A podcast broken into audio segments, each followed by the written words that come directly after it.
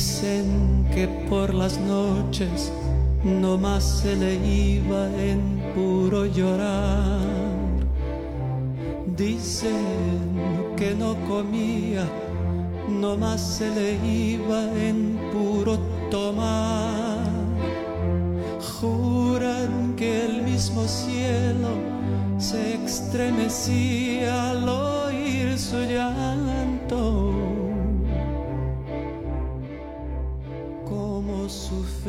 Por ella, que hasta en su muerte la fue llamando. Hello，大家好，欢迎来到新一期的《吃人之爱》，我是阿卓。那今天这期节目稍微会有一点点特别，因为这一次我主要是站在一个普通读者的角度，向另一位比较专业的读者进行关于作品的一些提问。呃，因为今天的作品对我来说其实还是有一些困难的。那不仅是因为文本的语言，然后也因为文本的内容本身它存在着一些难度。那我觉得偶尔做几期这样的节目还是蛮有趣的，就像偶尔要走出生活的舒适圈那样子。那我们也走出阅读的舒适圈，去读一些让人觉得脑壳疼的作品。那我们今天要跟大家一起聊的作品是阿根廷作家里卡多·皮格利亚的《缺席的城市》。我们的嘉宾是楼宇。楼宇是皮格利亚另一部作品《人工呼吸》的译者，呃，然后他的博士论文研究的就是皮格利亚的作品，然后已经出版了，书名叫做《皮格利亚侦探小说研究》，以长篇小说《人工呼吸》为例。楼宇你好啊，欢迎来到我们的节目，那跟大家也打个招呼吧。呃，阿卓你好，那么各位这个吃人之爱的朋友们，大家好，非常荣幸啊，今天能够来参加这个。节目，然后呢，和阿卓聊一聊阿根廷的这位作家皮格利亚，可能对大家来说都是非常陌生的一个名字。那期待今天和这个大家聊完之后呢，大家能够对他有一个比较。怎么说呢？相对来说清晰一点的印象。其实我读拉美文学的这个经验应该算是非常有限的，因为我最早接触的拉美作家应该跟我们绝大多数的听众差不多，就是这个哥伦比亚的作家加西亚马尔克斯。那大概是我在读中学的时候，那个时候马尔克斯的《百年孤独》就特别火。那个时候好像也还没有范晔的一本，但但这本书它就真的特别火。可能很火的一个主要原因是因为这本书特别难读吧。一个是它这个就是拉美作家写故事跟我们惯常习惯的这种阅读方式略微有些差异，然后加上当时的译本可能我们的阅读起来也稍微有些障碍，就是这种难上加难的效果，让《百年孤独》某种意义上成为了一种就是大家这个啊每个人都必须要去读的一个作品。呃，再加上那个时候可能也是距离马尔。克斯获得诺贝尔文学奖时间也没有太久，呃，然后大家对于他的这个魔幻现实主义的讨论也比较多。是同时期有很多的拉美作家的作品都被套进了这个魔幻现实主义的大框子里面来讨论。呃，比如最近好像又有一点点火起来的那个鲁尔福的《佩德罗巴拉莫》。然后还有那个，我之前听的一个好像是叫什么阿斯图里亚斯的玉米人，呃，那么然后后面对对，然后后面我再继续去读的话，就感觉大家比较熟悉的拉美作家就是博尔赫斯。然后科萨塔尔，还有最近好像也也稍微有点火的这个波拉尼奥，是可能说因为拉美作家这个称呼实在是太笼统了，大家可能平时就不是特别有概念。就像阿根廷呀、危地马拉呀、哥伦比亚这些地方，它其实都是这些拉美的国家，而他们来创作的这个语言又全部都是西班牙语。那其实对于很多的，就是像我这样的普通读者来说，可能也对于。哪个国家是哪个国家？然后哪个作家又是来自哪里？以及这些作家之间他们有什么联系？其实都不是很清楚。呃，那我们今天要介绍的这个皮格利亚，可能对于中国的读者，当然对我来说也是非常陌生的。那楼宇是专门研究西语文学的，呃，也可以简单的跟我们讲一下，就是呃这个皮格利亚的情况，然后呃也可以讲一下刚才我们讲到的这些拉美作家，对吧？就如果说我们不在这个。阅读的这个圈子里面，它对于大家造成的这个印象，就是会有什么样的不一样呢？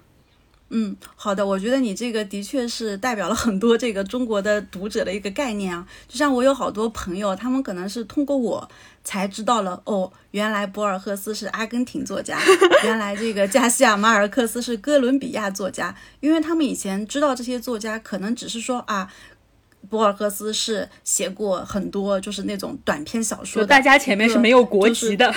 对，没有国籍。然后他也觉得啊，说《百年孤独》都听说过，或者说我家里有这本书。但是其实我的朋友里边，就是除了我们这个学西语文学的朋友，或者学西班牙语、葡萄牙语的好多我的普通朋友，他们就跟我说，哎呀，说那个书太难读了，我那个名字都搞不清楚，就要被绕进去了。然后说你们这些，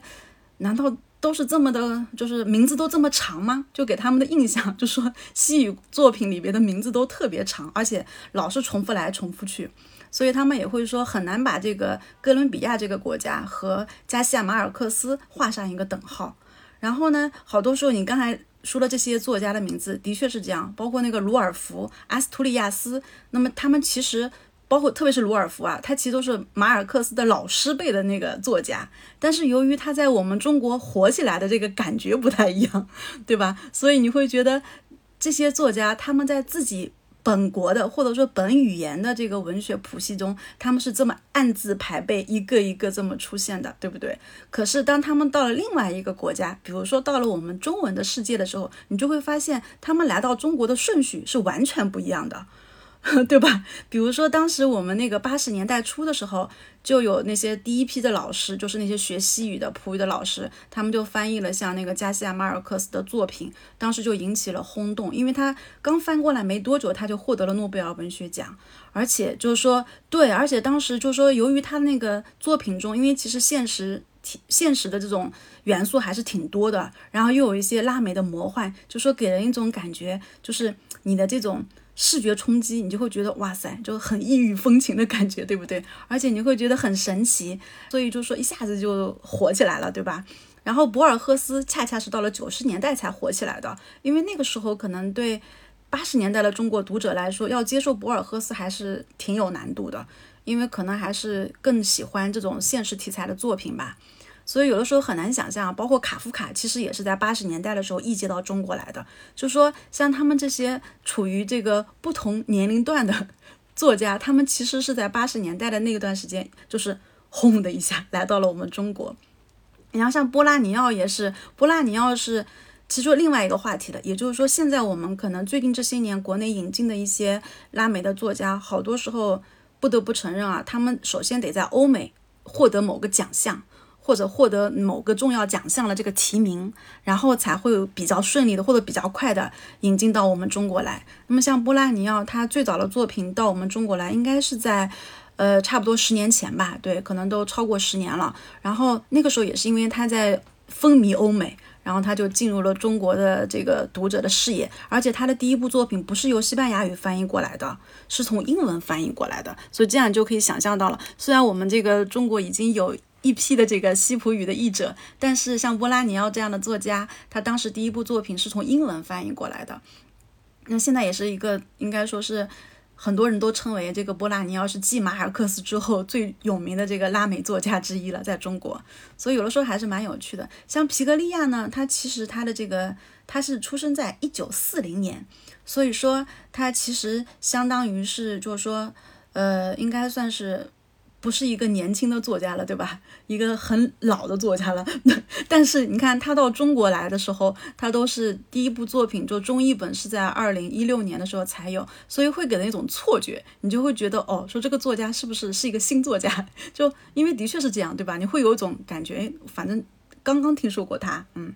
所以这种现象还是蛮有趣的，嗯嗯，对，就跟我们之前就刚好就是录的阿特伍德的《猫眼》嘛，当时那本书其实在国内也相当于是新出的，呃，也应该也是今年出版的。嗯，就很多人觉得，哎，阿特伍德好能写啊，怎么到这个年龄还能，就是还能创作这么长的作品？但是那个书你仔细一读，发现这本书是他一九八八年的时候写的，那个时候阿特伍德已经五十多岁了，现在的阿特伍德已经八十多岁了。就是你能够在这种深入的去接触一个文本的时候，能够很明显的感觉到中间的这样的一个呃，就时间的这种差异吧，就还是很明显的。时间的差异。对，所以有的时候也是挺有趣的，对吧？就是说，有的时候如果我们把它想象成这些什么加西亚马尔克斯、什么皮格利亚、波拉尼奥，或者一些现在刚刚翻译进来的，就是那些七零后、八零后，甚至还有九零后的这些拉美作家的时候，就会觉得，哎，说原来你还来中国 来的比我早，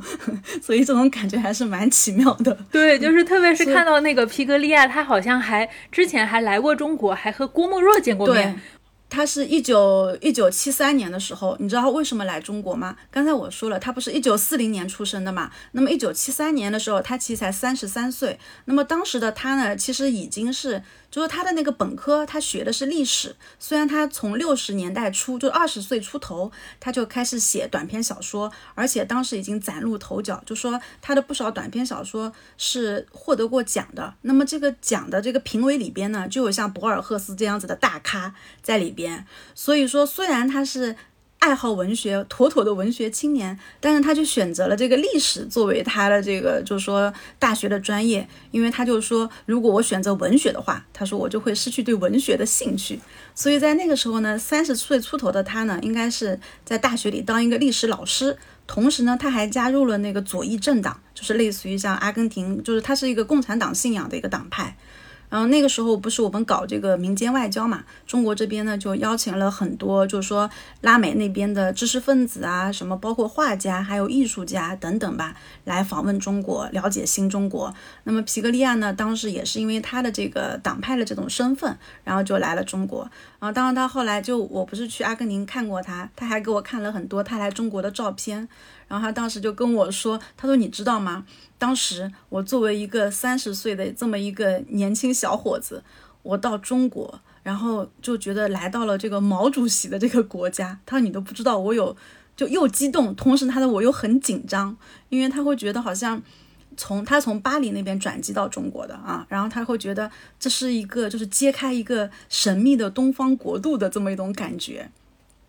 然后他见了郭沫若，对，因为他很年轻嘛，他就觉得，而且那时候就是我们中国这边其实接待外宾，对吧？你也知道的，就我们都是特别的这个高规格呀，然后各方面都是其实还是照顾的都很周到的。然后他当然就跟我说，哎呀，说其实还是内心还是诚惶诚恐的，意思就是说我这么一个小年轻，对吧？然后来到了 这个地方，然后受到了如此的厚待。然后他还去了那个上海，然后去了那个鲁迅的那个就是故居啊，还有包括博物馆，还去了延安等等。当时还给我看他戴的那个草帽的那个照片，然后就觉得真的是一脸的稚嫩啊，就是那种青春的气息啊，就那种感觉。然后就他也很喜欢鲁迅的作品，对。哎，那你去拜访他的时候，他应该也特别开心吧？就是这么多年以后，有这种中国的访客过来拜访他，然后要把他的作品，就是之后也翻译到中国来。就这么多年后，他的作品终于翻译到了中国来。是的，是的。所以当然了，这个其实可能是。怎么说？虽然可能乍听起来是一个非常令人这个激动和开心的事情，但其实也是一个就是颇为忧伤的故事。因为我其实是在二零一五年写完博士论文之后，我才给他写了一封邮件。为什么给他写邮件呢？是因为他是我那个墨西哥学院的那个导师的好朋友。就是我那个墨西哥学院的那个导师和他，就是他既是研究皮格利亚的一个学者，同时也是他的就是好朋友。然后呢，我就给他写了一封信，我就说我完成了这个博士论文，因为在那个时候我可能也是算中国 这个第一个吧，或许那如果不能说第一个，可能最早的这个研究他的这个一个人，然后一个中国人。然后当时他就给我回了信。然后我当时特别特别激动，因为他一看我说我研究的是人工呼吸这本小说嘛，他就跟我说，他说我非常高兴啊，说你跟人工呼吸是同龄的，因为人工呼吸这本小说是一九八零年出版的，我也是一九八零年出生的，他就说特别的这个感到很欣喜，然后他就说文学呢就是让人结交新的朋友，那么我很高兴在北京有了你这么一个新朋友，然后我当时就特别的激动啊，因为你想。我花了那么多年的时间研究它，对不对？然后最后居然得到了，就是并不是文本世界中的皮格利亚，就是一个真实的皮格利亚作家本人给我发过来的一份邮件。然后我就把这个消息很激动地告诉了我这个墨西哥学院的老师。但是呢，他就跟我说：“哎呀，他说你前段时间一直在写博士论文，我就没有就是告诉你真相。说其实呢，皮格利亚他的这个病情其实是很不乐观的。”然后他就跟我说，他得的是那个渐冻人症，就你知道那个霍金，对不对？就他也是得了这种渐冻人症，而且他说就是情况非常不好，就说发展的这个病情发展的很迅速吧。因为有些这个渐冻症人的病人，他可能病情就是不会那么快就是发展的。所以当时我现在都记得，就当时就觉得你从那种呃收到他邮件的那种就是。狂喜，对吧？那种巨大的喜悦中，你突然就知道这么一个很残酷的这么一个消息的时候，就那种心理的落差是非常非常大的。然后那天我就在想，就是我就觉得我要为他做做一些什么事情，因为我知道他可以说时日不多吧，那个时候。然后我就想，那我又能为他做什么呢？然后我就想到，哎，比如说是不是可以把他的作品就是翻译到中文，让他有这个就是有。就是让他进入到这个中文的这个读者的世界里边来，然后后来就开始联系出版社呀什么的。其实一开始联系出版社也会有困难，因为他们会觉得，呃，这个作家皮格利亚他的确获得了不少这个就是西语国家里的这些重要的奖项，比如说他当时也是获得过，比如说啊像那个呃西班牙的文学评论奖，包括有。被称为这个拉丁美洲最高文学奖项的罗穆洛加耶戈斯国际小说奖，还有阿根廷作协什么最高荣誉奖，包括他还获过那个西班牙的福蒙托文学奖。就这个福蒙托文学奖，在六十年代的时候最早设立的时候，像博尔赫斯，包括那个比如说索尔贝楼啊，还有那个萨姆尔贝克特等等，他们都获得过这个奖项。所以当时出版社就说，虽然他在西语世界里。呃，得到了就是诸多的认可，而且是一个重量级的作家，但是呢，他们还是会觉得说，好像在国内可能会比较难推，就这种感觉。毕竟没有就是，但是他后来二零一五年开始，的确是。他的作品连续三年荣登这个西班牙的叫做什么年度最受欢迎的十就是前十佳，就那种书单。但那个时候是二零一五年嘛，是后面的事情了。所以我当时一开始二零一五年初的时候找那些出版社，就还还好几个都表示了这个顾虑啊。那最后也是就是最最后有一个出版社他就同意了，然后就选了两本。分别是这个人工呼吸，就是他的五部长篇小说中的第一部，一九八零年出版的，和五部长篇小说中最后出版的，叫做《埃达之路》这两本小说，然后就等于说是开始翻译啊什么的。然后后来呢，我就给皮格利亚也写信，然后一直保持这种邮件的联系嘛。然后后来有一天，我通过他的秘书，因为他有好几个他的秘书或者叫助手吧。因为他的确得病很严重，然后通过他秘书那里呢，我才知道，就说，呃，他其实已经不能动了，就说，嗯，因为渐冻人症到最后，他可能全身上下唯一能动的就是他的眼睛，眼球还能转动，所以我后来才知道，他给我写的信都是他通过那个就是那个特殊的电脑转动眼球打字，然后他的助手，然后再通过邮箱，就是那个再打字，然后给我回邮件的。然后我当时的确心情还是挺复杂的。后来我就问他的助手，我说我想去拜访他，就不知道可不可以，因为我知道他就是的确身体也很不好了。我当时就想着说，呃，我希望能够就是，哪怕不是，哪怕他说不让我去见他，因为毕竟我也能理解他那个时候病成那个样子，就行动非常不方便。他已经有好就是好久都没有就是让朋友去看他了。然后我想，即便他不见我，那我也可以去走访一些，就是他作品中提到的那些咖啡馆啊，包括他，包括像这个缺席的城市里边提到了什么这个地方那个地方，我就想去探寻一下。结果没有想到，就是第二天就收到了他那个助手给我回来的邮件，他就说皮格利亚说你来吧。哎，我当时真的是就特别的激动啊，然后。我就真的是抛下一切，你知道吗？就花了大概有二十天的时间吧，就准备各种签证，然后准备我的行程。当时我的感觉就是在更年轻的时候，可能曾经为了爱情，就是会跨越这个千山万水去见一个人，对吧？没有想到，就是到了后来，我能够就是放下一切。真的是飞行了三十多个小时，因为阿根廷和智利真的是离我们中国最遥远的国家，就是连上转机的时间，你知道吗？就是要飞整整三十四个小时，对，或者更久。嗯，后来他的爱人，他的夫人就跟我说，他你知道吗？说他其实就是说，呃，真的是很久很久就不让任何人来看他了啊。他，但是他让你来看他，说其实是他会觉得，就是说，我觉得除了我是一个中国的读者。还有一个可能他在内心深处，他也会有这一份对中国的特殊的感情。我觉得，有的时候我还在想，假如说我换一个，就是比如说我是一个韩国的读者，或者我是一个什么印度的读者，或许他可能就，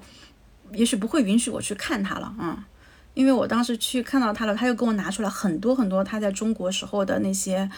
纪念品啊什么的，包括他的那些门票，你知道吗？还有去上海博物馆的买的明信片等等，他都是留在那里的。然后还有他当时买的那些毛泽东的书什么的啊，因为他年轻的时候就是一个狂热的这个叫做这个毛派，嗯，所以他在阿根廷当时还办过那些什么文学杂志啊，包括思想型的杂志。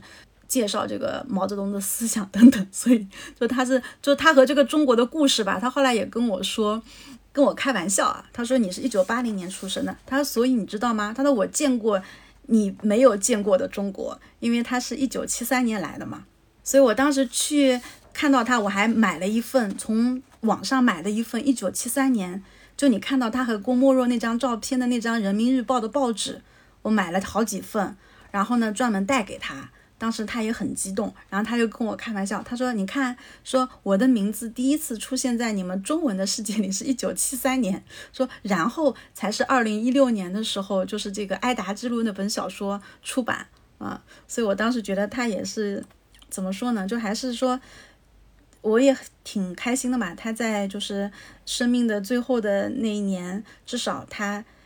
已经知道，就说他的作品翻译到了中文了。”然后他也跟我说，他说：“哎呀，他还挺感谢我的。他就说我很感谢你。他说我现在终于可以想象，在中国的某一个地方，有那么一些就是中国的男读者或者女读者在阅读我的作品。”所以我觉得这个也的确是这个作家吧，他和中国的这么一份特殊的这个，有这么一份情感在这里。嗯，而且这个故事其实也是你和作家之间的也非常特殊的这样的一种情感联系了。不过说到这里，我其实在想一个问题啊，这个也跟我自己就是读这个。缺席的城市，这个阅读的体验有关啊。我其实，在想，对于中国的读者来说，就没有做任何的心理上的铺垫，就直接去读皮格利亚的小说，会不会是有一点点冒险的事情呢？就你一头栽进去，可能就读得一头雾水了。就甚至有的时候，你会有一种错觉，就你根本就不是皮格利亚欢迎的读者，就他根本就不欢迎你来读他的小说。就我记得我之前在说。我要去读人工呼吸的时候，然后你也友情的提醒我来着，说最好先读一下书后面的这个译后记，或者说去这个豆瓣上找一找这个导读，先读一读。就这样子的话，可能会对于我们进入它的文本会比较有帮助。那所以，我也是想问一下，就是你觉得对于中国的读者来说，呃，皮格利亚是一位需要先导读的这样的一个作家吗？嗯，我觉得这个的确是需要导读的作家，因为你知道吗？我当时为什么博士论文研究皮格利亚？其实一切的一切开始的时候就是一次挫败的、失败的阅读体验。我当时因为我要做一个书，然后那个书呢是从名字叫做《拉丁美洲文学一九八零到二零零零》，也就是说我们的任务是要搜罗在这二十一年间。出版的拉丁美洲出版的重要的这些文学作品，那么我领到的任务就是阿根廷和乌拉圭文学。然后一上来，因为一九八零年嘛，我就遇到了《人工呼吸》这部作品，你知道吗？然后我当时其实并不知道皮格利亚是一个这么重要的作家，那我就想，那我就因为那时候这本书是被称为阿根廷最重要的十部小说之一，然后我就开始看那本书。然后我看完以后，你知道吗？我就想，这到底说了什么？写的是什么？哦，当时都特别挫败，因为我心里想，我已经是一个就是拉美文学的，那时候是研究生毕业有有几年了。我想我对拉美的作家的其实挺多手法呀什么的，我还是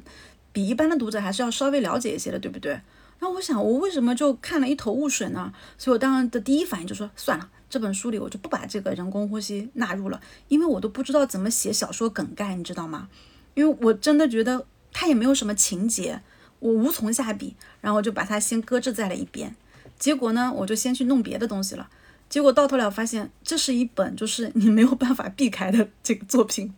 啊。但那时候一晃，我已经在墨西哥学院了。然后我就跟我的老师说，这本书我不喜欢。他说你怎么会不喜欢呢？我说我真的，我说我也不明白。我觉得我我满怀耐心的跟着这个小说的主人公一直一直等到了最后，就是这个小说的主人公那个伦西，他要去见他的舅舅。然后呢，我只想着最后总是要见到那个舅舅的吧？诶，结果他告诉你说，这个舅舅他就没有出现了，然后反而是他舅舅的一个好朋友，一个波兰人跟他聊了半天。然后我说这写的是什么呀？然后那个墨西哥学院的老师就笑了，他又跟我说：“他说你犯了一个很大的一个错误。他什么错误呢？他说你这个作品应该把它放到一个特定的阿根廷的这个就是作家创作他的那个时代背景下去看，你就能看明白了。然后又给我提醒，他说这本书写于一九八零年，而且是一九八零年出版的。那么一九七六年到一九八三年的时候呢，阿根廷整个国家它是处于这个军政府独裁时期，就说。”当时那个国内的这个文化审查呀，各方面都特别的厉害，而且发生了很多就是暴力事件吧，就是人都失踪啊，或者是被抓呀什么的。所以他说你要结合这个背景再去读这本书，你可能就会有不同的感觉了。然后呢，我就重新读了这本书，啊，最后我就终于能够明白，就是这些作家他隐藏的是什么东西，他想表达的是什么，或者说他为什么采用。让我们读者抓狂的这种写法，就说从这个层面上来说呢，应该怎么说？皮格利亚是一个，就是不是那种读者友好型的作家。那么它的这个特点啊，集中体现在《人工呼吸》和《缺席的城市》这两部作品中。那么它其他的那些长篇小说或者短篇小说，其实好像都不至于就是这么的让人觉得好像如坠云雾啊。所以这两个作品，我觉得我们今天因为主要是要分享《缺席的城市》嘛，从某种程度上来说呀，就这两部小说，虽然那个《缺席的城市》它的原本是在一九九二年发表的，但其实呢，它这本小说就是从作家构思和创作，他都是在七八十年代，也就是说是在这个阿根廷军政府独裁时期。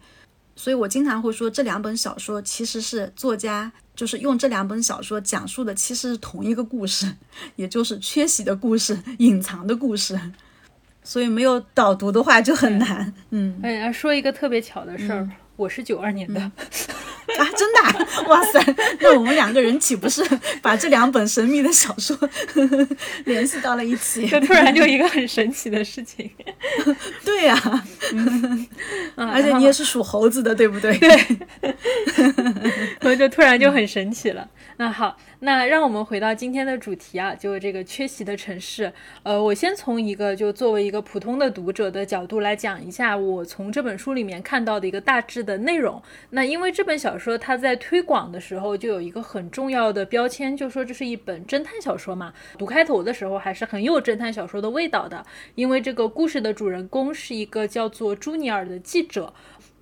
就记者这个职业其实就特别有趣，因为很多时候就是这样的一个职业，它确实包含着一些我们之前包括呃，我们之前做了一个直播，就是专门讲一个日本的报道记者清水节的这个作品，呃，然后他作为一个就是调查记者，是有大量的就是要深入到社会去进行调查，然后他会有很多的信源，有很多的线人去帮他提供就是线索，然后他会去推进对于一些案件的调查，就所以其实他在这个开头的时候。一讲，哎，这个朱尼尔是个记者的时候，我就觉得感觉来了，就是这个，就是这个侦探小说的感觉来了。其实故事一开始，他就接到了一个非常神秘的女人的电话，呃，这个女人就让他去一个叫美琪酒店的地方去找一个叫做藤田的韩国人，呃，就这个这个地方也比较奇怪，就是这个藤田他是一个日本名字，就我们其实作为中国人就一看就很清楚的事情，然后它里面是把这个标成了一个韩国人。然后呢，这个女人就说了很多，反正看来就是颠三倒四、云里雾里的话，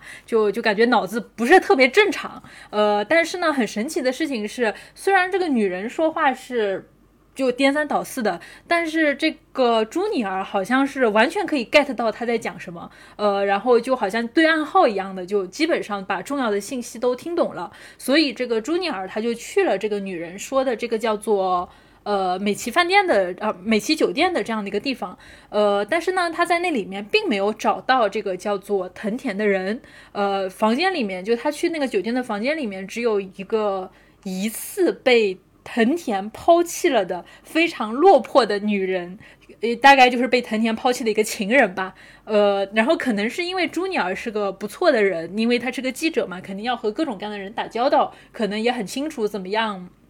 就是去跟这些各种各样的人去打交道。总之，他很快获得了这个女人的信任。呃，所以这个女人就跟朱尼尔做了一个交易，相当于就是朱尼尔出去的时候帮他买点酒和吃的，因为这个女女人就是困在酒店里没钱，然后没吃没喝，整个人都很糟糕，他就让他给他买点吃的。呃，然后呢，他就把这个藤田的去向告诉这个朱尼尔。呃，那么这个神秘的藤田到底去了哪里呢？就按照这个女人的说法，呃，这个藤田这个人他在另一个博物馆里面，就是说，因为那那里面有一台很神奇的机器，这个机器呢，它是一个女人，或者说她曾经是一个女人，也或者说这是一个以一个女人的名字命名的机器。那么这台这台机器就是是干什么用的？就就有点，我觉得现在讲看来还是比较像那种 AI 的，就是这个 AI 它对吧？它非常神奇的地方是它会讲故事。呃，虽然这个机器呢，它是被保存在这个博物馆里面。但是他创造的这个故事却源源不断的流传在这个城市里面，就是你可以在整个小说里面用各种各样的形式就听到这台机器创造的故事，就有的时候可能是什么录音带，然后有的时候可能是大家这个传的这种副本，就各种各样的形式，然后在这个文本里面会穿插着这个机器创造的这个故事。但很显然，这些故事呢，它又不是一般的故事。因为就是小说里面一直在暗示，就是这台机器也好，还是这台机器创造的这些故事也好，都非常的危险。呃，然后可能就是对于某些当权者非常的危险。可是呢，他们又没有办法，就是好像控制这台机器这个讲述的这个呃过程。而且就是这个机器也非常的高级，就是它会不断的去翻新或者说排列组合这些故事的元素，就好像。这些故事的语言本身，或者说它的情节，就是某种密码。然后通过讲故事，这个这个机器它可能就是保存了一些这些城市的一些记忆，然后可能也一些真相，就会通过这样子，好像是被故事加密的方式，一直在这个城市里面流传。所以呢，就有一些人他不想让这个机器运作下去。呃，然后这个朱尼尔他作为一个记者嘛，就感觉他好像是要通过就是。挖掘这样的一个线索，他要爆料，然后他要去把这个事情也是去追查到底，所以就是后面的这个故事的情节就非常的像这个侦探小说，然后这个朱尼尔他就根据这个酒店里的女人给他的线索，啊，又跑到什么博物馆去。呃，然后呢，他就在博物馆里面又知道了什么事情，然后又到了下一个地方去，就是从这儿到那儿，从这儿到那儿，然后碰到下一个线索，碰到下一个证人，然后再去到下一个地点，就是随着他这样子的，就是呃，造访了一个又一个地点，搜集了一个又一个故事，呃，然后事情的真相就慢慢的就展开了，就至少在这个结构上，感觉还是比较像一个侦探故事的，但但是就是你读下去。就当然，因为听我讲，你会觉得好像它的主线是比较清楚的。这个记者跑这儿跑那，跑这儿跑那，见了谁，见了谁，见了谁。但实际上，如果说你真的去读的话，你又觉得，嗯，它好像不那么像一个纯粹的侦探故事。那刚好，楼宇的这个毕业论文就是研究呃皮格利亚的侦探小说的。那么我也比较想想请楼宇来讲讲看，呃，你是怎么看《缺席的城市》的呢？就你觉得它是侦探小说吗？或者说，这个皮格利亚的这个侦探小说到底有什么特点呢？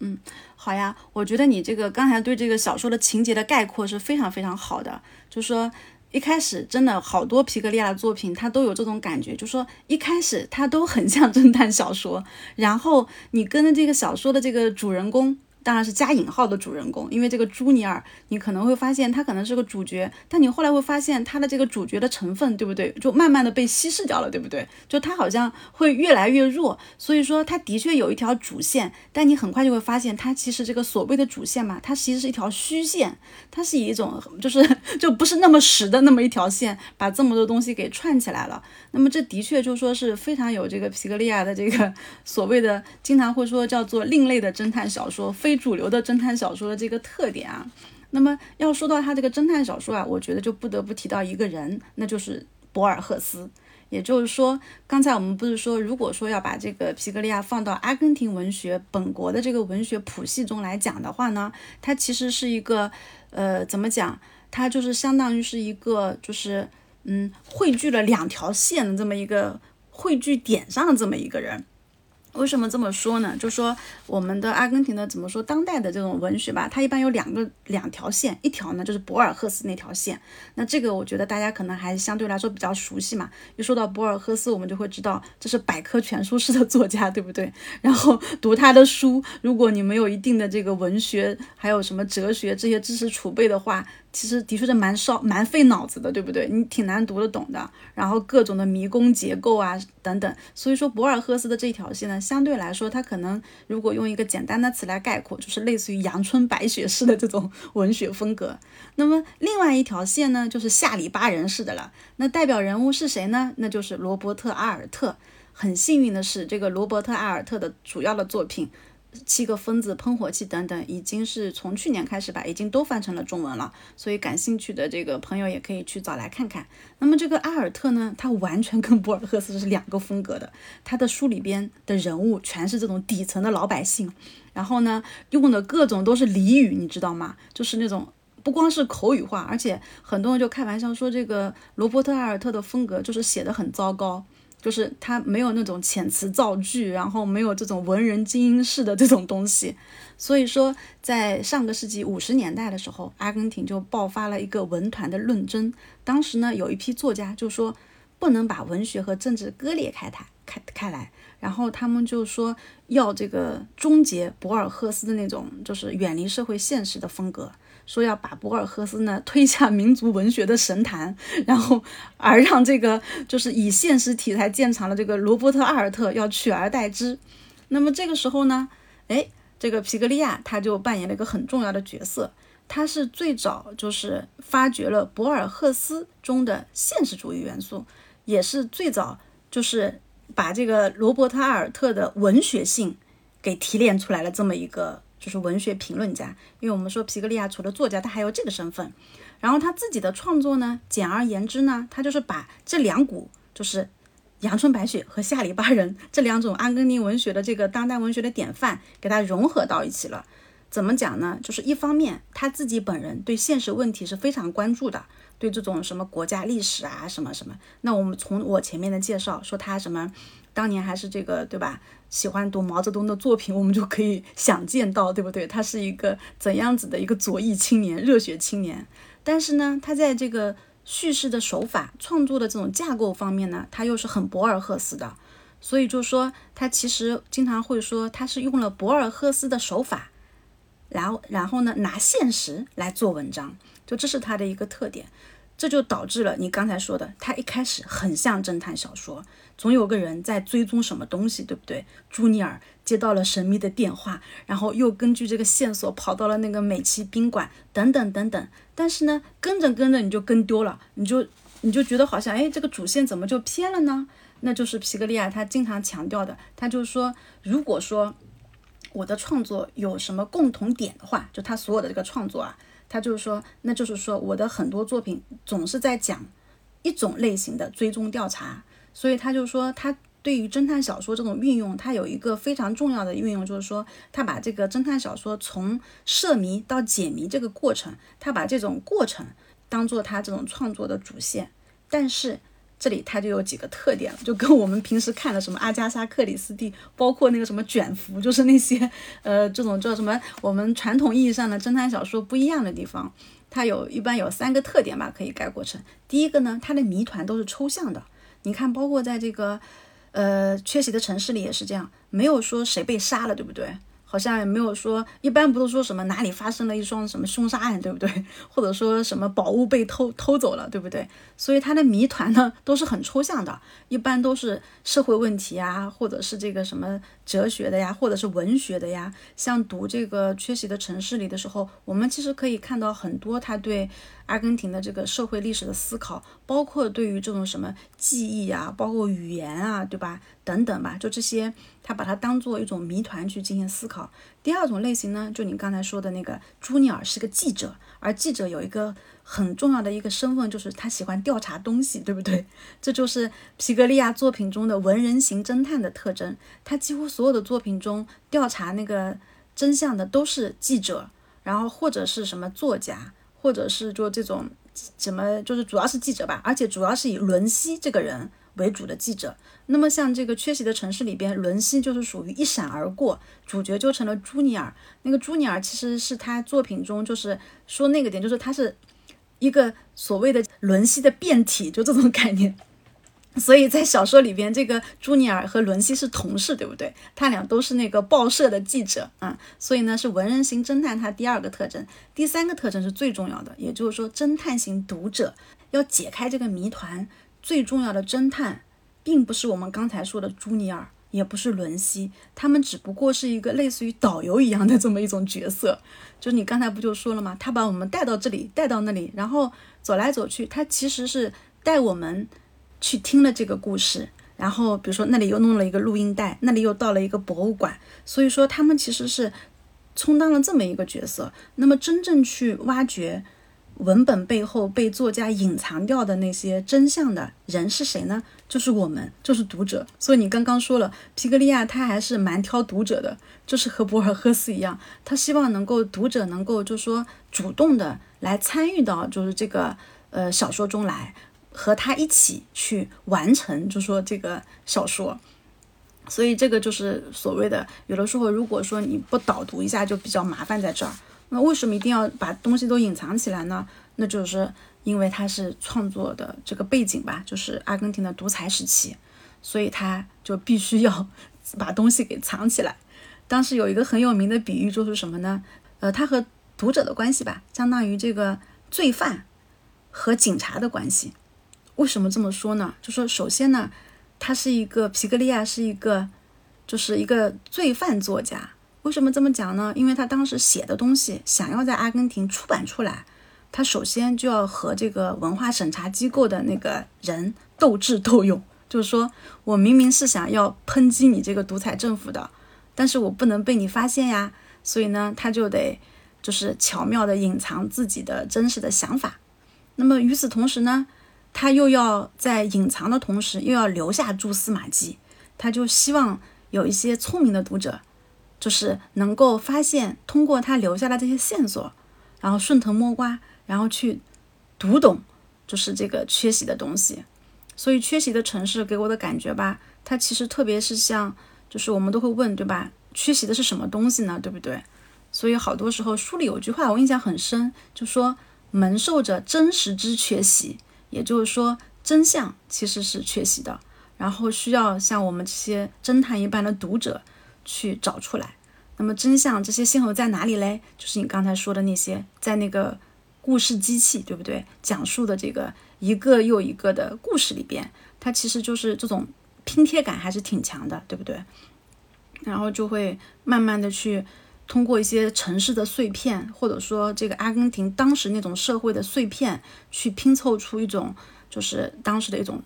概冒出来。嗯，大概就是这种感觉。嗯，在这个意义上，相当于虽然像博尔赫斯他的这个小径分叉的花园也是被称为是一个侦探小说嘛，但其实博尔赫斯的这个侦探小说以及他的这个状态其实是要自由了太多的。因为我当时在读《缺席的城市》的时候，我是感觉它很难不让人去想到博尔赫斯的小径分叉的花园，尤其是它中间里间谍的元素吧。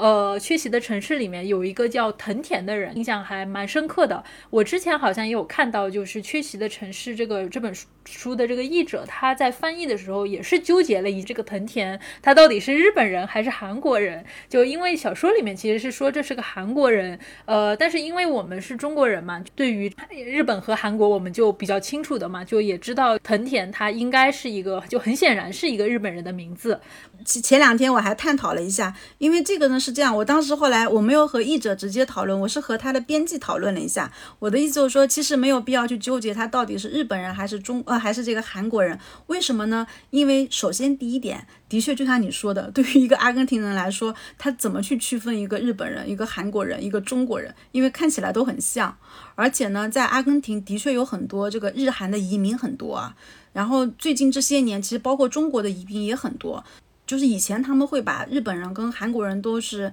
叫混嘛，就这种感觉。现在呢，他们有一种对我们可能比较有利的趋势，就是他们会这个中国人叫的会更多。为什么呢？因为在那个阿根廷的那个很多就是类似于那种街区，就是楼下的那种，就是卖点什么日常的这种生活用品啊，包括那个就是蔬菜啊，什么小超市啊，就果蔬超市，我们这种都那边一般都是中国人在开，所以甚至于后来中国人都成了超小超市的代名词了，你知道吗？他都会说，呃，我要去一下中国人那里，那他其实的意思就是说我要去楼下或者是去街角去买点什么吃的或者用的什么之类的。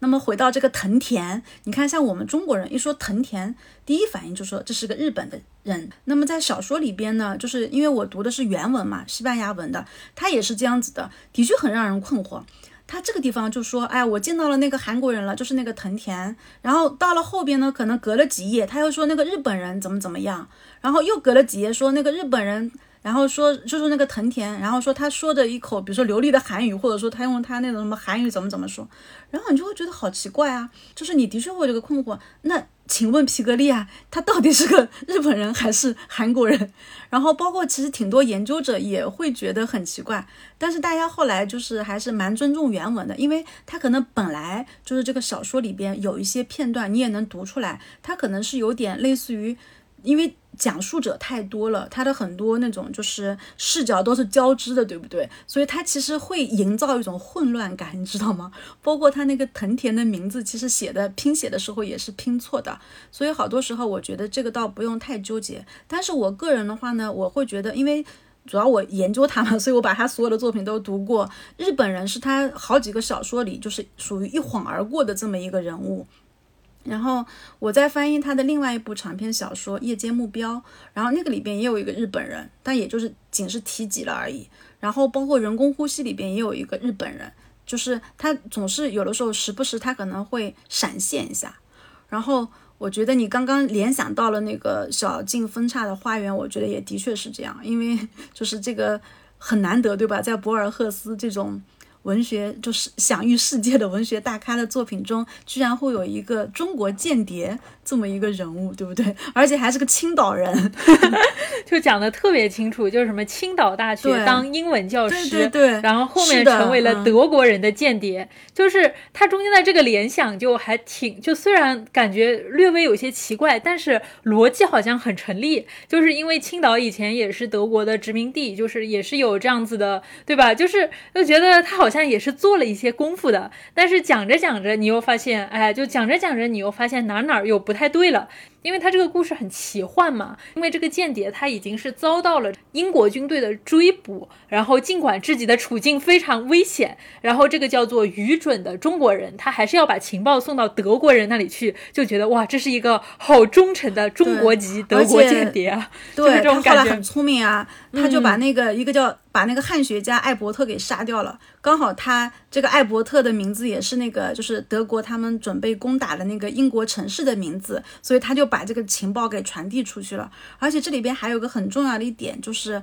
呃，其实博尔赫斯他读过《红楼梦》，所以在这个就是小径分叉的花园里边，他其实很多东西他其实受到了就是这个《红楼梦》的启发，包括他自己也很喜欢那个什么叫庄周梦蝶，对吧？庄子的那些故事，所以好多时候他打破这种梦境和这种现实，包括那个迷宫结构，他可能都或多或少吧，都受了就是这种影响。所以，包括皮格利亚本人，你知道吗？他也很喜欢那个《易经》，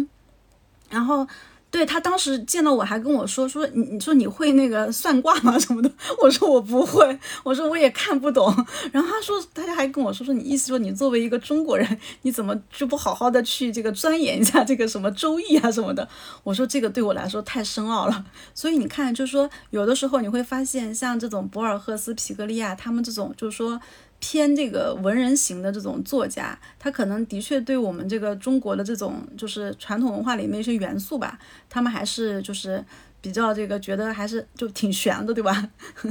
引起他们的一些这个创作的灵感。所以说，像这个缺席的城市里边，其实也是我觉得，嗯，当然了，另外一个人可能大家更不知道了，就是那个马塞多尼奥，那个小说里边不也是把这个马塞多尼奥当做一个。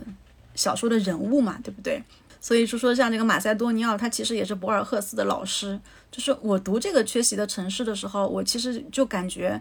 嗯，因为可能很多作家会不会都喜欢在自己创作的作品中致敬某一些自己内心就是特别敬重的作家吧？那么像这个《缺席的城市》，我觉得就是在皮格利亚，他就在致敬这个马塞多尼奥。马塞多尼奥他其实是被称为这个叫做什么？有一句很经典的话，就说他被称为这个阿根廷先锋派文学的灯塔。然后就博尔赫斯都是把他当做老师的。所以说，可能在阿根廷这些文学青年的心中，马塞多尼奥就是那个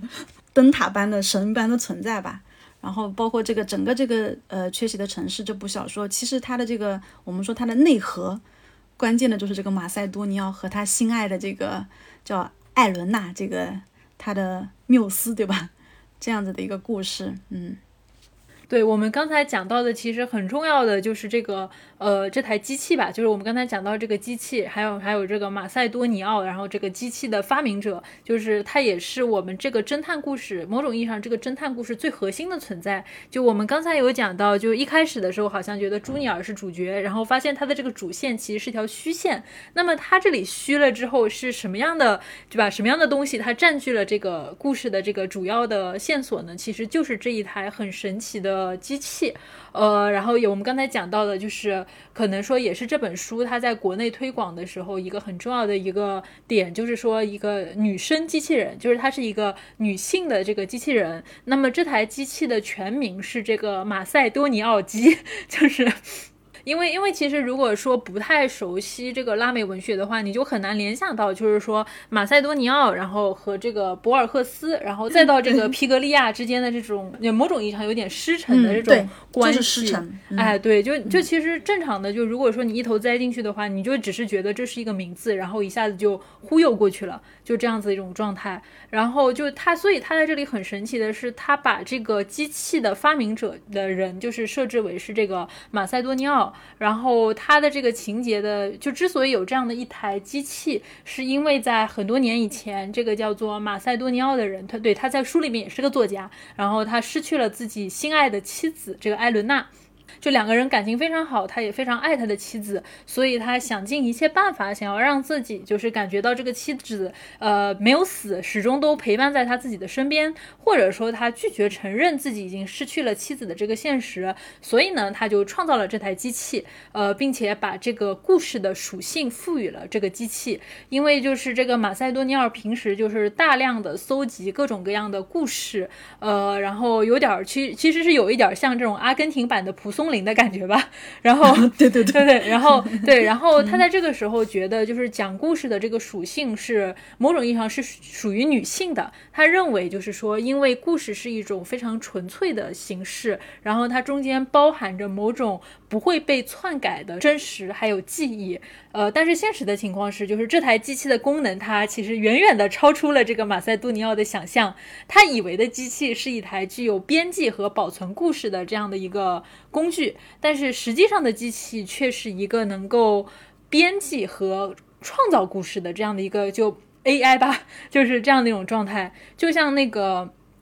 在书里面，这个马塞多尼奥他自己的这个留下的信里面，他写到说，这个什么朝向未来形态的不定空间逃逸，可能之物趋向存在之物，可被想象的事情会发生，并进而成为现实的一部分。他的那个机器就相当于是在被这个叫做马塞多尼奥的人创造出来以后，就渐渐的脱离了这个马塞多尼奥的这样的一个控制，然后以及包括就是他在自己去书写的这样的故事，成为这个呃城市某种意义上一个。保存着真相的核心，呃，以至于就是当他这些故事就开始流传的时候，就当权者也就注意到了这个，呃，就是这个机器的这些问题，然后他们也想阻止这台机器继续去传播这些可能对于当时的这些当权者不太有利的这样的一些故事，所以他们其实一开始想的方法是，他们把这台机器放到博物馆里面去。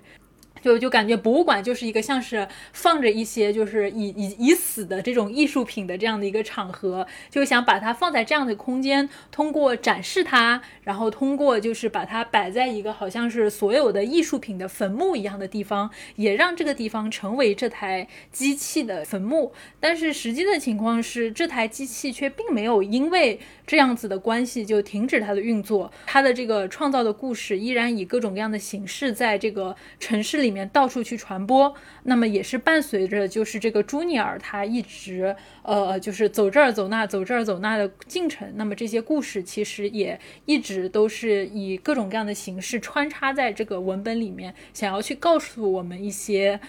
被隐藏着的真相。但是这其实反而也是一个难点，就是这些故事本身其实对我们来说就是一个阅读的难点。嗯。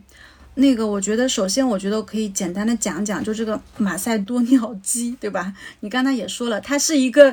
女机器人，因为就这个，而且这个它很有意思，因为我们说，同时为什么这个机器是女的呢？因为她在创造，她在制造不同的故事，这不就像女性的身体一样，对吧？她在创造新的生命啊，然后承载一些记忆，对不对？然后又要制造一些新的东西。而且呢，这个小说里的马塞多尼奥和艾伦娜的故事吧，在现实生活中几乎也是这样的。就说这个马塞多尼奥，他虽然后来被奉为这个阿根廷先锋文学的灯塔，可是在他之前，他是一个律师而已。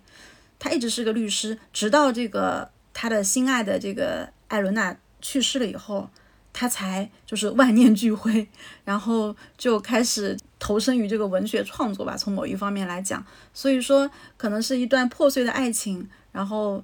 赠送给了我们一个伟大的文学家，有这么一种感觉在里边。但是呢，爱情其实不是皮格利亚他在书中的这种一种关注点吧，他更多的就是我觉得可以介绍一下，就是说女性人物在皮格利亚作品中的一个重要的作用，就是说她是真相的代言人，就说。刚才我们不是说了嘛？说皮格利亚他，尤其是《人工呼吸》和《缺席的城市》这两部作品中，他好多时候他要隐藏他的真相。那么由谁来点出这个真相呢？那就是由女性人物。其实，在他的作品中，除了这个《缺席的城市》之外，别的作品中女性人物其实是很少的。但是仅有的几次露面，就是怎么说，就是最关键的这个角色，都是由女性人物来承担的，而且很多时候是。唱歌的女人，或者是疯癫的女人，也就是说，她把这个变成了一个说出真相的人，就是她给女性的这么一个定位。所以，在这个缺席的城市里边，我们可以看到，虽然我们说它的主角之一是这个艾伦娜，对不对？然后他制造出来的很多很多的故事，他的讲述者其实有很多不同的变体。比如说有什么安娜呀，什么劳拉呀等等吧，就说有很多讲故事的女人，但她其实从某种程度上来说，她都是同一个女人，也就是说那个道出真相的那个最关键的人。所以我印象很深的是，在这个缺席的城市里边，就她结尾的时候讲到了一个女歌灵，就是一个女的歌者，她就说，她说我会无尽的创造记忆，但我能创造的也只有记忆。我的身体里充满了故事，我不能停下来。巡逻队照旧控制着城市。你看，他这里就点出来这个巡逻队。所以好多时候呢，就是他这些不同的故事里边，他都是有，就是有那么几个字或者是几句话，他来点出来，就是当时那种阿根廷的情况。这里我觉得可以简单的补充一下，就说，嗯，一九七六年到一九八三年的阿根廷到底是一个怎样子的一个，就是。社会它是处于怎样子的一个面貌？我不知道你还记不记得，在小说一开始的时候，有一个人他去找他那个丢失的牛。我们说阿根廷不是那个牛肉很牛牛排对吧？烤肉很有名嘛。他去找那个牛，然后最后找着找着就发现了很多就是尸体。然后这个呢，其实就是说这个故事吧，是特别能够反映当时就是一九七六年到一九八三年阿根廷的这种就是情况的。当时那个军政府在阿根廷全国建立了大概有三百多个秘密关押所，然后很多那种失踪者吧，他们会在这些所谓的集中营吧遭受种种酷刑，然后折磨致死。而且当时阿根廷的那个时候是没有死刑政策的，然后呢，就是这些处决都是秘密执行的，但是手段就特别残忍。有的时候呢，他们那些军政府就会把这些就是，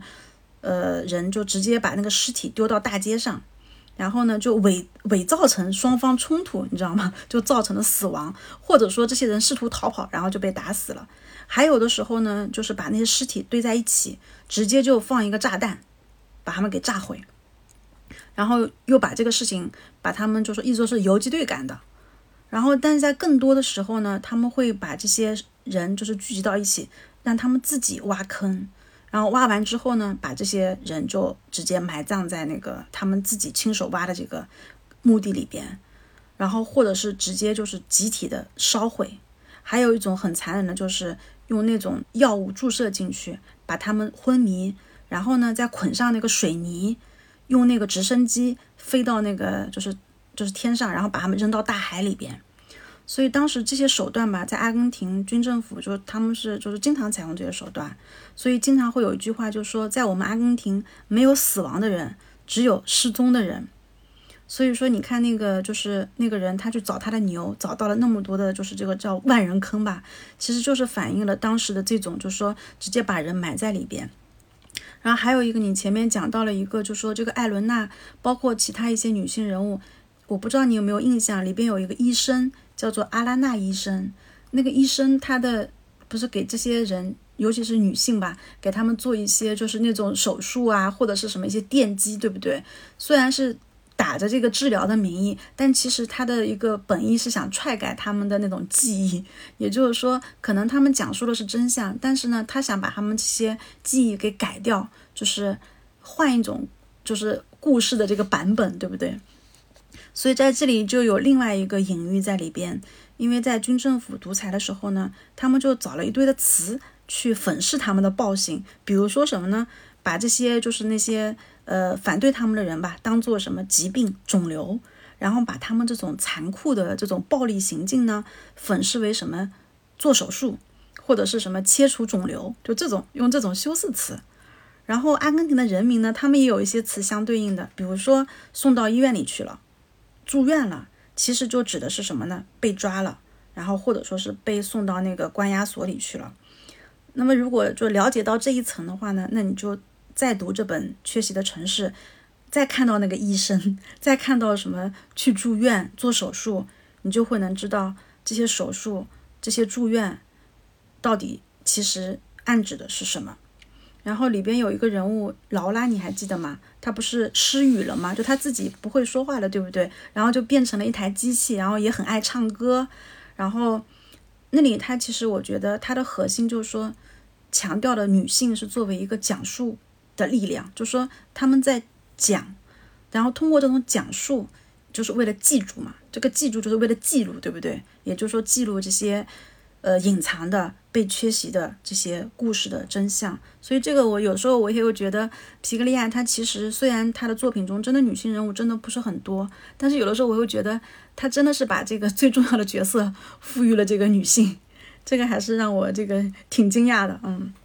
因为这也算是他的一个特点吧。好多时候我们说你写了那么多的小说，总是会有，就是怎么讲？情节的展开有各种形形色色的男女，对不对？然后像他的这个作品，的确女性的缺席，就是某种意义上的缺席啊，是挺明显的。但是他们的在场和他们的重要性也是同样的明显。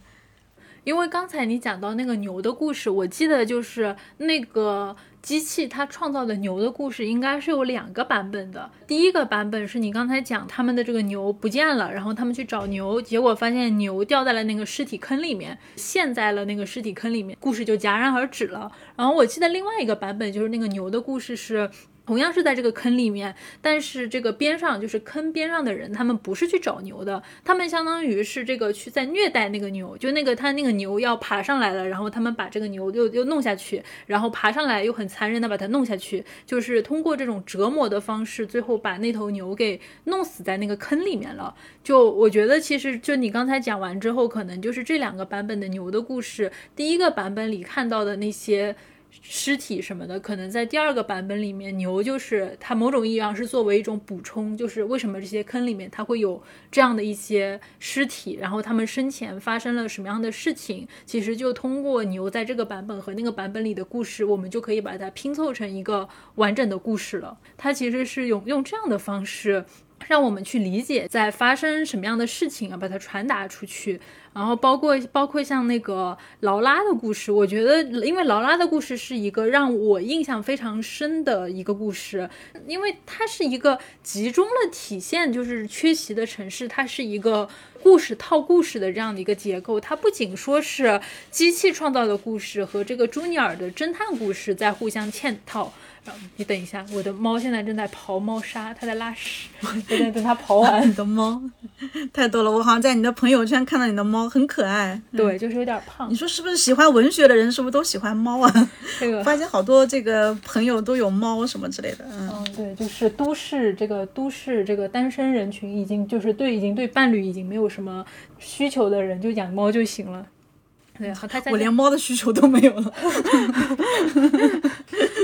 对，然后这我刚才讲到的，就是故事套故事，然后这样子就并不是说是呃机器讲的故事嵌套在这个朱尼尔的故事里面。我觉得更重要的是，它这里面的就是每一个故事里面都有非常强的一个互文性吧。你就感觉它的互文性特别的复杂，对，因为我记得就是这个劳拉的故事，它其实讲的好像是一个叫做劳拉的女孩子，就她出突然就出现了这种语言障碍的症状，就失去了像普通人那样理解语言的那种能力。那周围的人就很显然就把这个情况视为这种精神病，就把她送去这个进进行定期的这种电击疗法。但是这些极端的治疗方法，它并不能让劳拉恢复所谓的正常，就让她就是。呃，就就重新说话，或者重新就理解这个语言，因为劳拉那个语言障碍不是说他变成哑巴了，而是他就是没有办，再也没有办法理解就是这个词语的含义了。然后他会用一些自己的语言去形容他看到的东西，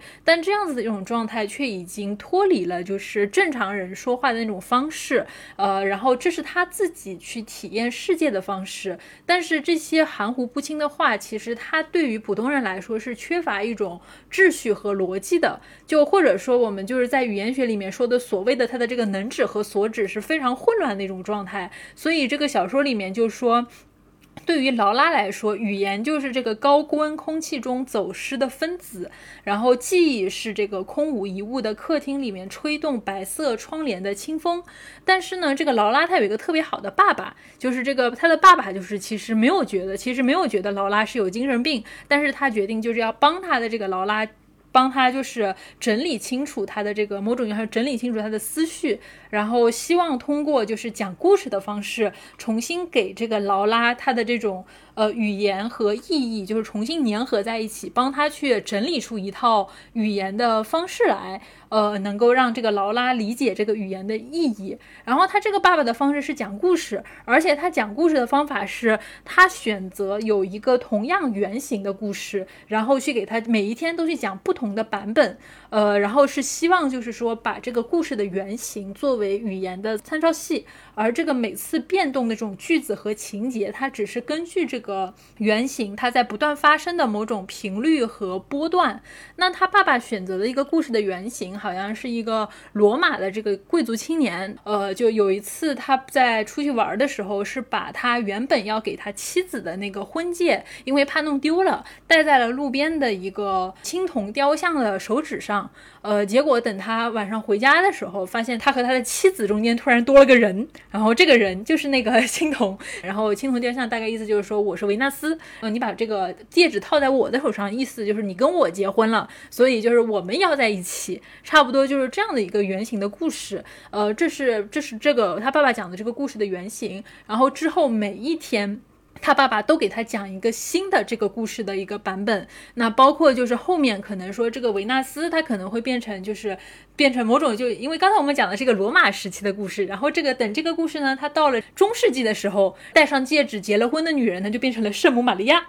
再到后面就是各种各样的这个呃不同的时代，这个故事就会发生不同的变体，甚至到了后面他还出现了亨利詹姆斯，然后说这个亨利詹姆斯的文本他怎么去写这样的一个故事，天就一直讲一直讲一直讲，他爸爸就特别像那个一千零一夜里面的那个就是讲故事的那个女人，然后他爸爸就是一直在给那个劳拉讲那些故事，然后没有想到就是这些故事对于劳拉来说好像真的就发生了一些作用，或者说就是通过他爸。爸的这个所谓的讲故事疗法，劳拉她开始了解了语言和意义之间的一种新的联系。那突然有一天，就是这个劳拉她就开始。讲话了，然后当然讲的就是另一套只有他和他父亲能够懂的这种交流语言，开始给他接着他父亲的这个版本去创造这样的一个呃，就是新的这样的什么戴戒指的雕像，然后复活这样的一个故事。就你其实，在读这个文本的时候，你就觉得第一个，这个故事本身肯定是非常有趣的，因为它涉及到了非常复杂的语言和意义，还有这种记忆之间的一种关系，当然还有讲故事这样的一种很很多元的这样的一个意义的形式。但是另外一方面呢，你又觉得这个劳拉，它好像就是我们刚才讲的这个机器人。对吧？他这个去不停的去学习一种语言，然后新的语言，然后从这个外部的这种环境里面去逃逸出来，然后去重新获得这种讲故事的这种能力。因为一个男人创造了他，他这个他的父亲有某种意义上对应的，好像就是这个马塞多尼奥，这个劳拉，他就是那个机器。一开始是这个马塞多尼奥他创造了这个机器，然后他让他成为一个。被他灌输故事的这样的一个呃，某种意义上是一个工具，但是很快就是这个机器，它很快就从他这个父亲或者说从他的这个丈夫的呃这个某种意义上教育下面，快就有了自己独立的人格，然后成了故事的讲述者。就你能够感到，就是说这个劳拉好像某种意义上它对应的就是这个文本里面。机器和她这个就埃莱娜和她的这个丈夫马塞多尼奥的这种关系，但与此同时，这个故事的本身这一遍又一遍讲故事的这种形式，它又跟《一千零一夜》里面这个三山鲁佐德的故事能够产生一种很强烈的一种呼应性。而在与此同时，就我们刚才讲到的，就是同样的这样的一个给青铜戒指、给青铜雕像戴戒指，然后复活变成女人的这个故事，它又确确实实的能够罗马一直到他讲到的什么这个盎格鲁什么这种文学史，然后一直到这个现代的亨利詹姆斯，就是这种非常广博的这种文学阅读的量，然后和他这样子的一种参照系，就会让你觉得整个劳拉的故事读起来是有非常非常多的这种很深刻的。含义的，然后你就会觉得哦，很高级，就是，然后又觉一方面很高级，就觉得我自己读书好像不够多的感觉。对，所以我觉得你刚才说的这一段吧，其实也是特别是特别博尔赫斯，可以说，因为我就想，就说你不觉得就是像这个博尔赫斯他的作品中不也经常在讨论，就是这个讲述的意义，包括转述的意义以及改编的意义，就是因为他的父亲讲的不同的版本，并不是说一成不变的，对不对？而且他是会有有不同的变体的。然后关键最有趣的是，讲了半天，最后这个女孩劳拉她自己开始讲述故事。从听的这种力量，然后最后他有拥有了这个讲述的这个力量，所以有的时候你要这么说的话，我们可以在他的这个小说中找到很多类似于互为影射，或者说是这个像镜子一样，类似于我看到你，你看到我，然后同时这个镜子里边又就是又复制出各种不同的这个版本和影叠加的这种影像，这种感觉。那甚至于说我们。作家和读者的关系也是可以这样子的。我们在听完他的这么多的故事以后，最后我们也会悟出来一个，就是我们所谓的这个缺席的城市中的一个版本，对不对？后来我会比较喜欢这类的作家。小的时候，可能中学的时候，我喜欢爱情故事，就是有很有情节的故事，呃，线性叙事的这种东西。但后来可能年纪大起来以后，我就慢慢会更喜欢这种，就是说我读完以后。它虽然也是一个故事，但是呢，它能够唤起我更多思索的东西，所以我对这个刚才你说的这个转述的故事这一段，我也是印象非常非常的深刻，而且也是很有寓意的一段，对吧？因为皮格利亚他其实经常会说，就说他经常想在书中讲什么呢？就是文本中的某一种沉默，就文本中的某一种空缺，他会就是特别就是强调这个东西，然后。包括他在《人工呼吸》里边，他就反复引用的一句，就是维特根斯坦的话，就说：“凡不可说的，最好沉默。”也就是说，在那种社会的情况下，谁都知道有一些东西不能说。那么他作为作家，他就是需要把这些不能说的东西，以一种特别特殊的文学化的形式给他说出来，而且让这种记忆不要被篡改。好多时候，我觉得他也在想讲这个。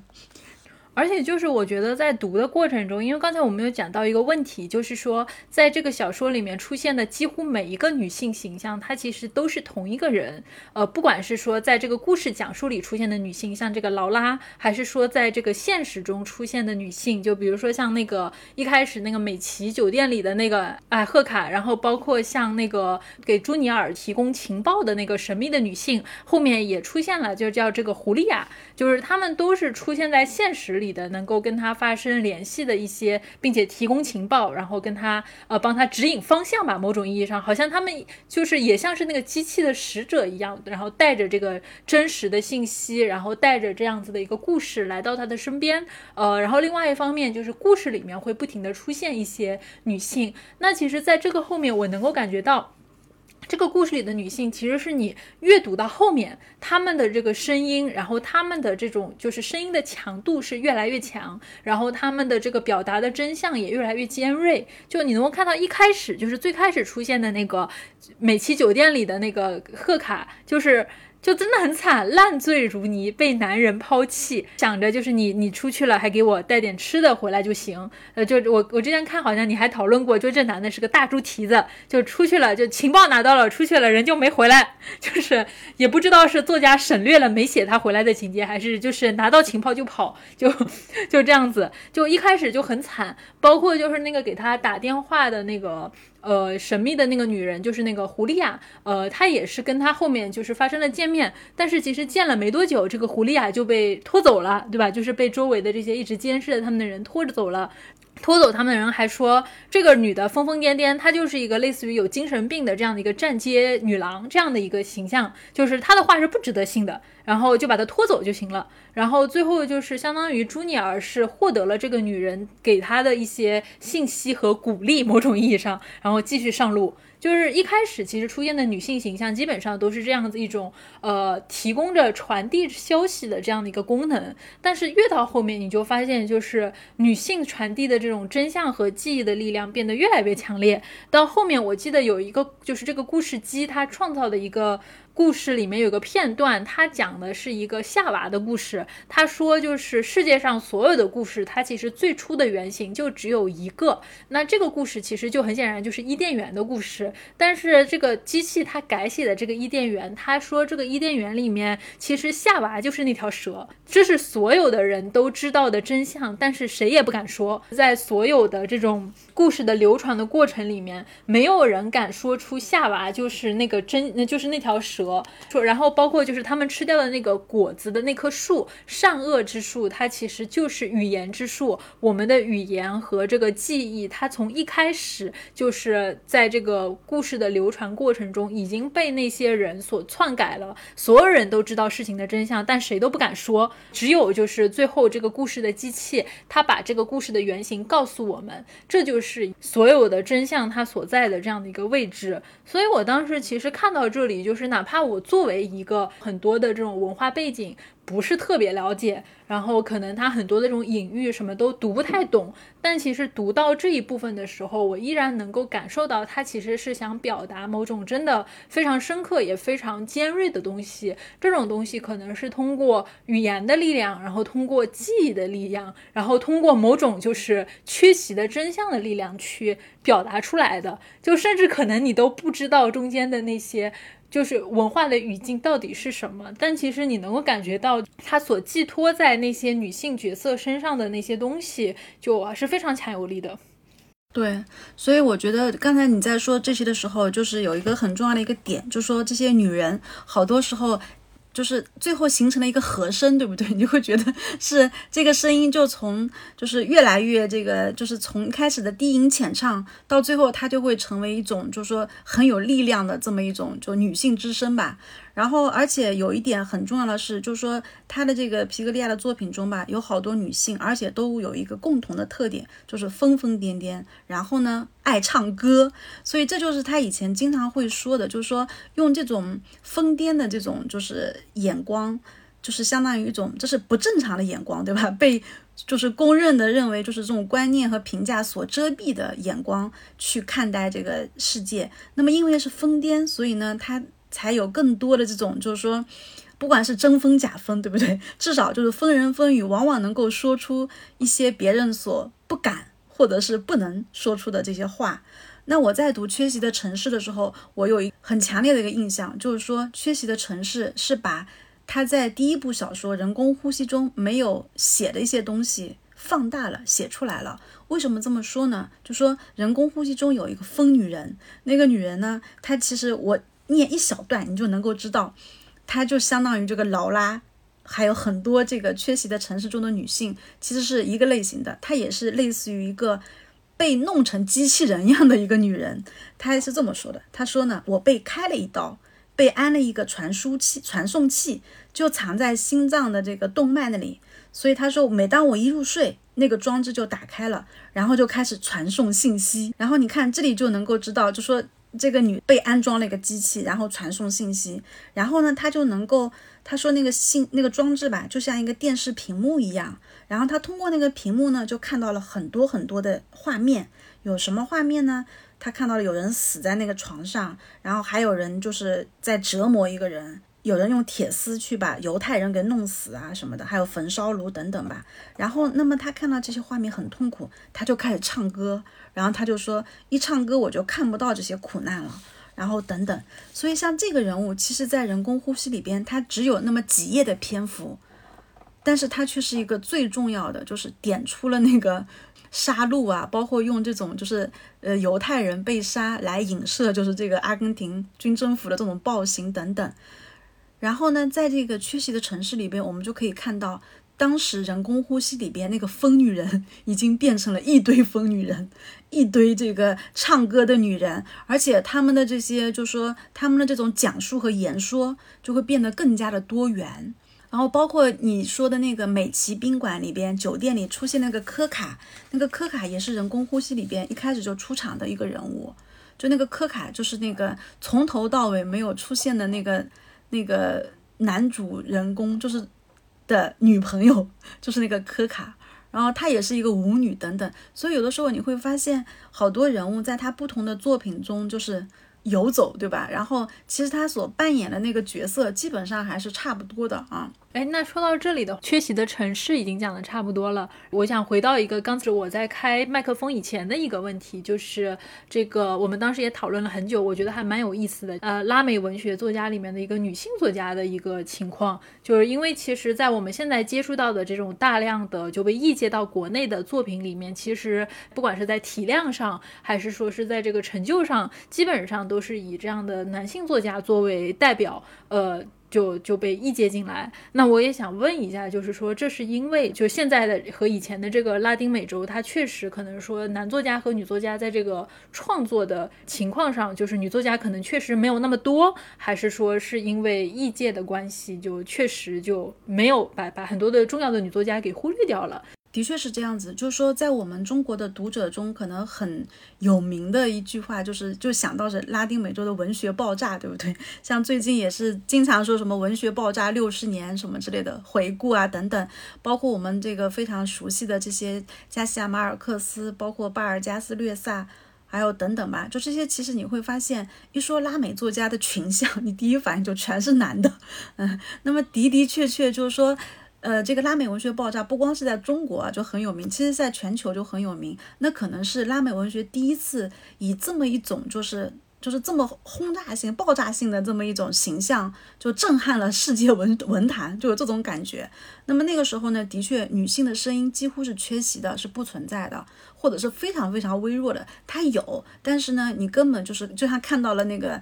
那个璀璨的这个月亮在上面，那个星星是看不到的，对吧？它存在，可是呢，它不会被人看到，都是被遮蔽的。那么一直到八十年代的时候，终于在拉丁美洲出现了一波这个女性作家，就是纷纷登上这个文坛的这么一种现象。然后呢，所以好多时候我们会研究拉美文学的时候会说。叫爆炸后文学，也就是说拉美文学爆炸结束后，那个爆炸后，也就是说七八十年代那个时候，终于有女性作家登场了。那这里边呢有两个是比较具有代表性的，而且呢在国内也有不少作品都译解过来了。一个呢是那个智利的女作家伊莎贝尔·阿连德，她的代表作呢就是那个《幽灵之家》，也拍成了电影。那么这部作品就是有很多这个魔幻现实主义的元素，就是交织的什么爱情啊，什么这种历史啊，家族历史，什么权谋社会等等吧。可读性也非常的强，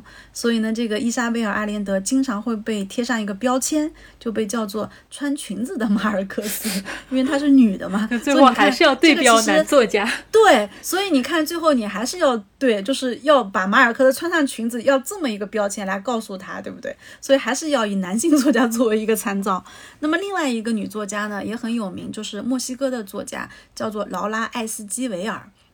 我当时的硕士论文也是做的是这个作家，他写的最有名的一部小说呢，叫做《恰似水之于巧克力》。那么这个书名是什么意思呢？它其实是个墨西哥的俗语，就是墨西哥他们那边吃巧克力，不是说像我们这个吃一块儿那种什么黑巧克力这样子的，它是用水来煮那个巧克力的。所以说那个水沸腾的水和那个巧克力，那个就是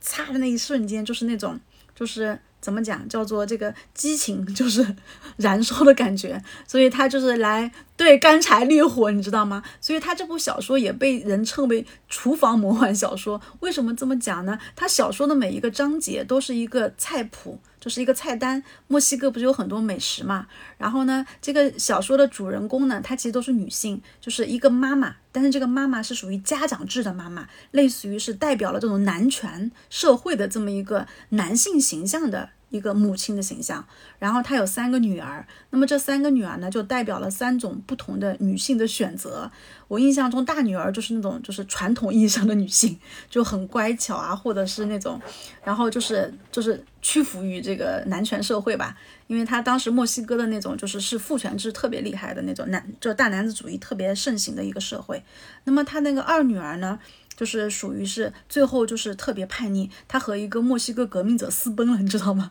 就是这样子的一个女性的形象。那么这个小女儿呢，就是这个主人公，她就是一个，因为她是最小的女儿，根据他们家的传统呢，她是要终老一生的，就是要。在家里一直照顾他的妈妈，他也不能就是嫁人啊什么的。然后他的主要任务、主要的活动空间就是在厨房，所以就是他是会，就是某种意义上来说是一个传统女性，因为在厨房里这个空间里嘛，对不对？但是呢，他又因为爱情，然后最后又就是发生了很多魔幻的事情，比如说他在切洋葱的时候，眼泪掉到那个洋葱里了，掉哦对，掉到他那个就是做蛋糕的那个就是那个。那个里边，然后他做出来蛋糕，所有人吃了以后就开始哭泣，然后最后就是有很多，不就我说切洋葱的时候哭了，然后他眼泪我记得是掉到了那个做蛋糕的那个就是那个里边，然后那个吃了那个蛋糕以后，大家就开始哭了。后来我印象中好像他那个姐姐就是属于一个恶女人的形象，好像还是不停的呕吐还是怎么之类的。总之呢，就那本小说其实很有意思，它里边讲的就是三种女性的不同命运，还有这个女性的觉醒。然后呢，还有很多魔幻的这种元素，所以那那个这几本书其实都在那个中文都有译介，所以在八十年代的那一批，应该说是拉美的这个女性作家的一个集体的亮相。那么另外一次亮相呢，就是在现在，现在的的确确啊，在那个欧美获得过比较重要的文学奖项，或者说获得欧美主流奖的那些提名的名单里边，如果留意一下的话，就会发现很多都是拉美的年轻女作家。所以好多人都在说，第二波这个拉美文学就是女性创作已经到来。所以在国内最近这两年也是译介了不少年轻作家的女性作家的作品，比如说那个阿根廷有个作家叫做那个玛丽亚娜·恩里克斯，她的那个作品就特别的奇幻。然后还有一些就是继承了这个另外一个阿根廷作家科塔萨尔那种，就是脑洞大开的那种，就是呃。非常有灵气的这种创作风格的，有个叫呃斯维柏林，也是一个阿根廷女作家等等。所以说，我觉得，但是总的来说吧，一节还是不够多。嗯，整体来讲，这个确实也跟我们就是。一个文化，就我们刚才开头讲过的，就是像一些小语种，尤其是不在欧洲的小语种国家，就是欧洲、美国的这样的一个小语种国家，这个作品想要获得译界，它怎么也得在英语的世界里面拿一个就是里程碑一样的奖，就是得先绕到英语世界里面去获得某种证明，然后才能够获得就是进入中国市场的通行证。某种意义上其实是这样的，而且可能女性创作本来也是一个。比较边缘的吧，你想有的时候就是想要在这种以男性作家为主的文坛里占有一席之地，还是比较难的。然后说到这个，我突然想起来，就是之前做过一个研究，就是最近这两年在拉美很火的一个运动，就是一个都不能少运动。就是拉美那边很多国家，他们那个堕胎是不合法的，然后所以他们那边的女性就是为了抗争嘛，她希望能够合法。那么关于这个事情呢，有很多人间惨剧，就是好多作品中都会反映出来，就是因为你不能合法的堕胎，所以你只能自己处理。然后就会有很多很多，真的是很惨烈的这种事情吧。而且拉美的这个对女性的暴力特别的严重，就这个的确是一个非常严重的一个社会现象。然后呢，所以这两年呢，从二零一五年开始就兴起了一场运动，叫做“一个都不能少”。其实原文的直译就是一个女性都不能少，就说反对这种，就是对女性的这种。因为性别身份而遭到谋杀的这种暴力事件，然后由此呢也出现了挺多的这种就是创作上的一个主题，就是对女性暴力说不，然后这个也是一个比较明显的现象吧。然后因为之前我觉得国内好像也比较火，对不对？Me Too 运动，其实在那个 整个欧美到包括全球吧，对吧？包括在这个艺术界，然后文学界，其实都有所体现。那么在拉美那个文学中，其实也是这样。就是说这个还是越来越多的被人关注，而且比较有意思的是，有一些男性作家他也来选择这个话题。所以说，整的总体来说，我觉得拉美文学他们对现实问题的这种就是呼应，其实还是挺迅速的。就是阿根廷其实有一个很有名的女性作家，她这两年另外一个身份就是在为这个女性堕胎权。就是到处的这个呼吁啊，然后当时的一个活动就是他们叫绿色的一个就是头巾，所以他很有意思。他参加那个布宜诺利爱布宜诺斯爱丽丝的那个国际书展的时候，他作为那个主旨发言人，他就穿了那个绿色的衣服，就是和那个他们这个运动一个色系的这个衣服，然后他就不停的呼吁，然后他还写了很多小说，然后最后很可喜的是就是。最后是阿根廷，就在应该是二零二零年的时候，他们就通过了这个法案，就是说他经过了那么多年的抗争，他等于说这个女性你就可以就是在一定的这种情况下吧，你是可以合法的去堕胎了啊。所以这有的时候他们也开玩笑说，是不是从某种程度上来说是一种文学的胜利？当然，因为刚好是这个人他把文学和这个社会活动结合在了一起。好，那今天的节目到这里差不多就结束了啊！非常感谢楼宇来到我们的节目，和我们分享一位这么好的呃阿根阿根廷作家皮格利亚。那以后有机会的话，也欢迎楼宇再来我们的节目，和我们一起聊一聊更多的就是西语文学里的这个作品。嗯，谢谢阿卓，谢谢大家，期待以后有机会再次相遇在遥远的拉美文学里。嗯，好，那大家拜拜。好，拜拜，再见。